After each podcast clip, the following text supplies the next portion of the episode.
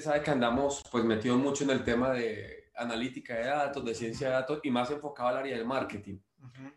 Y yo como que no me he hecho una pregunta, yo creo que usted, usted puede responderla súper chévere, eh, sobre todo el tema de qué está pasando en la actualidad, Dani, que las empresas con todo este boom, pandemia, transformación digital, pues han acelerado definitivamente la entrada al mundo del e-commerce. Sí, justamente te metes a internet y ya ves que hay empresas que te montan tu e-commerce, ya hay servicios desde muy pequeñitos, desde haces una inversión pequeña hasta ya monstruos de pues, comercios electrónicos, ¿no?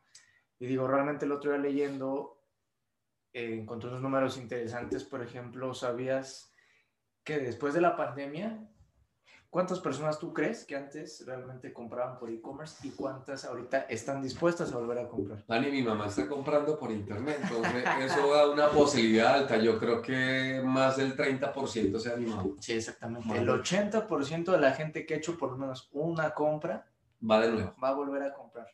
Estás hablando de que ahora tu mercado se está más que duplicando, o sea, estás buscando, o sea, para el 2024 les hablo que que le calcularan, según yo la cifra recuerdo, son 350 millones de usuarios que van a estar utilizando e-commerce. Y los dos países, al menos aquí en Latinoamérica, que más van a estar metidos en el tema de e-commerce. ¿Dónde cree?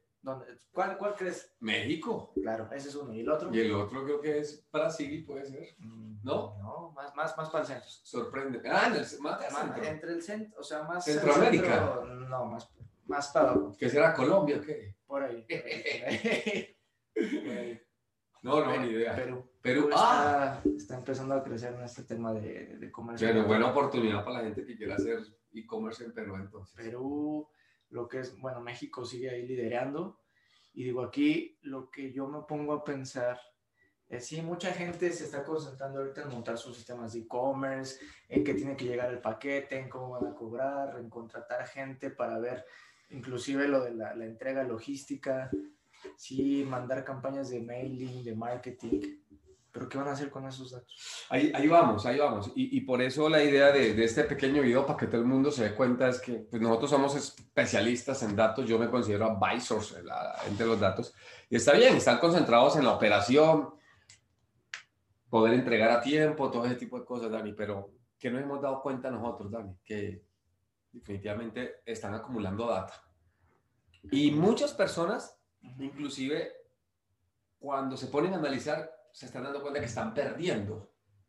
Y eso se están analizando. Eso, y eso que está, sí, un análisis somero. Bueno, por ejemplo, el, típico caso de que pues yo pongo la camiseta y la t-shirt de 6 dólares o de 8 dólares para venderla y la atracción, solamente la atraer al cliente, a lo mejor le está costando 10 dólares a nivel de marketing, a nivel de todo.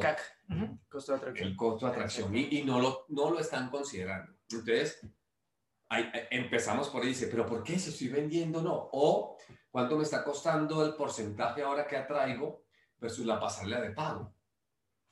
y entonces a lo mejor se incrementó, pues está ganando pues todos estos, eh, todas esas pasarelas, para no decir nombres, no, mercado pago y para arriba y lo que usted quiere decir, son los que están ganando ahora en ese U. Entonces, la, idea de hoy es hacer como un poquito de, de, de, qué deberían hacer ellos, Dani. Y sé que, bueno, vos en Clostumer eres el, el, experto en la parte de marketing, analytics, y vamos a dar unos tips a las personas, ¿no? Como cuál es el siguiente paso. Está bien que monten, operen, pero ¿y ahora qué? ¿Ahora qué? Que sí. Exactamente, venga, entonces platiquemos un poquito de eso. Por ejemplo, ahí me he acercado con gente o directores del área de, de marketing o ahorita ya está muy de moda utilizar un perfil que es el Head of E-Commerce. O sea, ya está marketing y se puede e-commerce de marketing, porque ya es un canal distinto.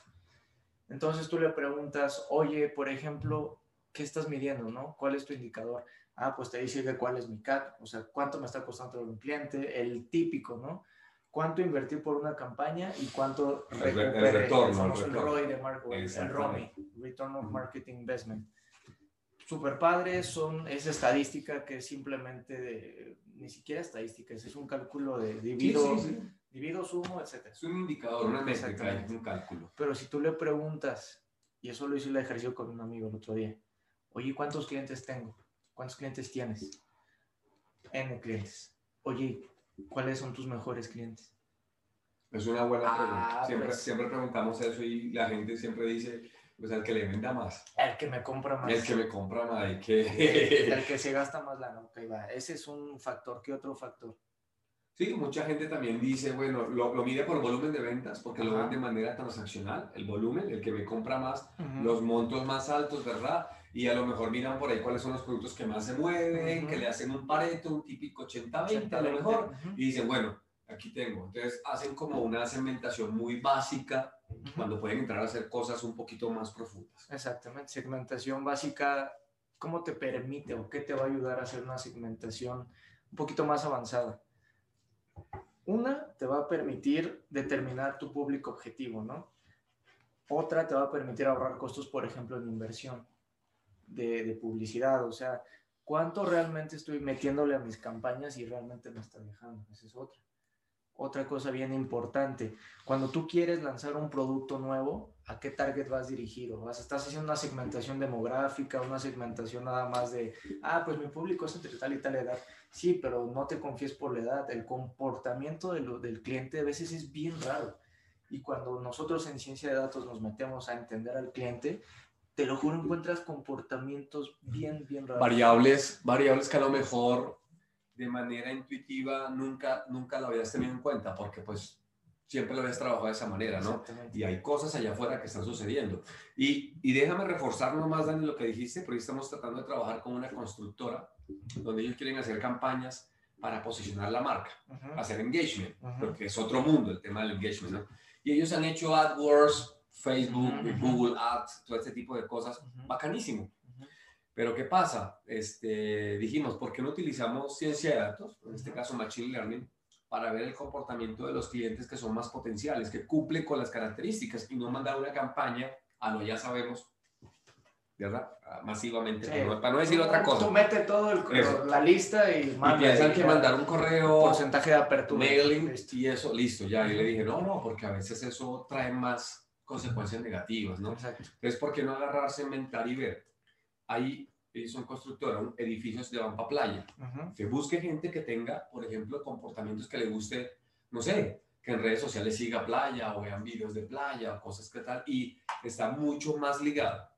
Y lo que dijiste, inclusive si tienen historia de quiénes son los que les han comprado, podemos inclusive sacar un perfil con la historia. La historia son los datos, ¿no? Que tienen de esas ventas anteriores Exacto. para decir, hagamos una prueba, porque una cosa importante también es que esto es un testing. Hay que probar, probar, probar. Y, y bueno, y estamos con ellos en ese, en ese tema, como diciendo, si es que tus campañas funcionan, pero no lo haga como de manera muy, yo creo, la intuición me dice esto, ¿no? Entonces, eh, coincido contigo to- totalmente eso, que, que lo que tienen que empezar a ver es eso, a entrar a analizar la data. Pero yo te hago una pregunta. La, la pregunta es, mucha gente piensa que esto es como del diablo, de que, ay, no lo puedo hacer o cosas, o es muy complicado. Sí. Y entonces, vamos a darle, vamos a darle un par de tips, Dani, para que no sea el video tan largo en esta ocasión, esta cápsula. Las personas que ya tienen cierta información, que a lo mejor tienen un e-commerce, que están recibiendo información y que quieren hacer esta vaina, ¿cu- ¿cuál es el siguiente paso? A- además de a lo mejor contactarte o a ti o a mí para decir, ayúdeme. Pero, Claro. pero bueno, ¿qué, debería- ¿qué deberían hacer? ¿Cuál es el primer pasito que Mira. deberían hacer? Ahí la mayoría, o bueno, los software que yo he visto que hay en el mercado, los compras y dices, bueno, ahora qué hago con esto, ¿no?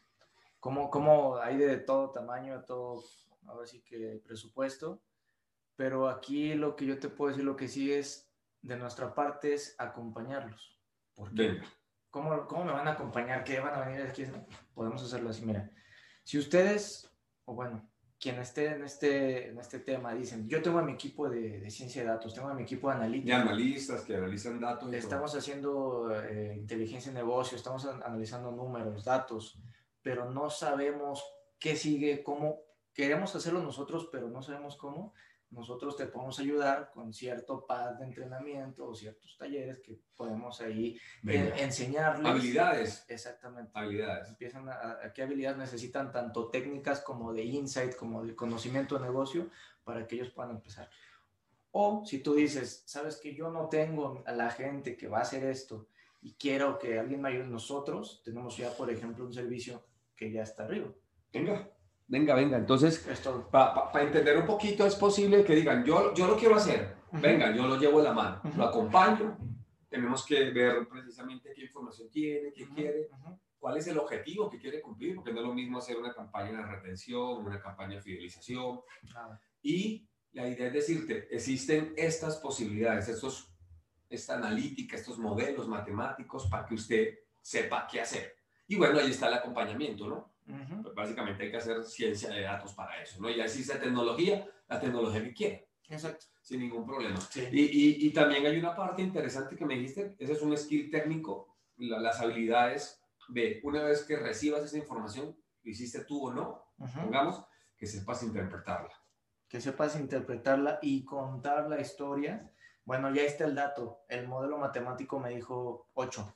¿Qué significa ese 8? ¿Cómo lo traduzco yo a una estrategia Venga, de, de negocio? Retención, segmentación, eh, promoción. ¿Qué es lo que quiero hacer? venga, venga, venga. Bueno, listo, listo. Entonces, eh, espero que este, esta pequeña cápsula de unos cuantos minutos les haya servido. Vamos a empezar a seguir a hacer más, por lo menos uno por semana, y vamos a ir, Dani, si le parece, tocando como diferentes este, situaciones. Ujú. Eso, me gusta, Sí. me gusta. La próxima semana podemos hablar de, oiga, ¿cómo hago? ¿Qué estrategia hago? ¿Qué debería hacer para tal cosa? ¿Qué datos podría utilizar? ¿Qué no? Para que la gente se vaya empapando y vaya diciendo, esta cosa la puedo hacer yo. Sí, va un poquito más ya de casos de uso de cómo tú marketing a través de la ciencia de datos sin meterte lo que ya te dijo el, el dashboard el insight, ¿qué haces? ¿Cómo Venga. lo puedes hacer? Venga, cerrado, cerrado. Entonces, bueno, Ujú. Ocho días nos vemos y seguimos hablando de este tema, ¿vale? Bueno. Dani, muchas gracias. Listo. estamos. Bueno, listo.